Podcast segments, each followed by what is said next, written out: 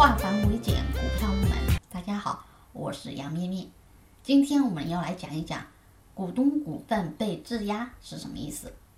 我们经常在消息上或者 F 十看它的基本面的时候，会看到股东股份被质押，什么意思呢？是指前十大股东中有一些股东的股份因为股东的原因被质押、被冻结，不能够流通。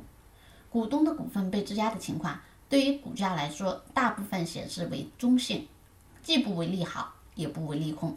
但是如果大股东被质押的股份是流通股份，那应该算利好，因为股份被质押、被冻结就无法流通，短期内就没有办法卖出，也没有打压股价的可能性了。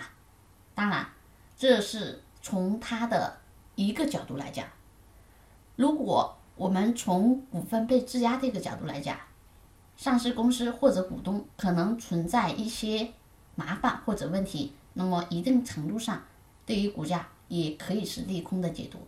当然，这里我们要强调一点是质押和抵押的区别。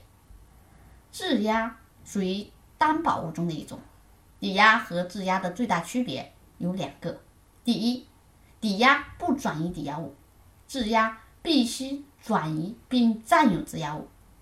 第二，质押无法质押不动产，比如房地产，因为不动产的转移不是占有，而是登记。好，这是我们今天分享的质押的内容。更多股票知识可以查看文字稿或者留言。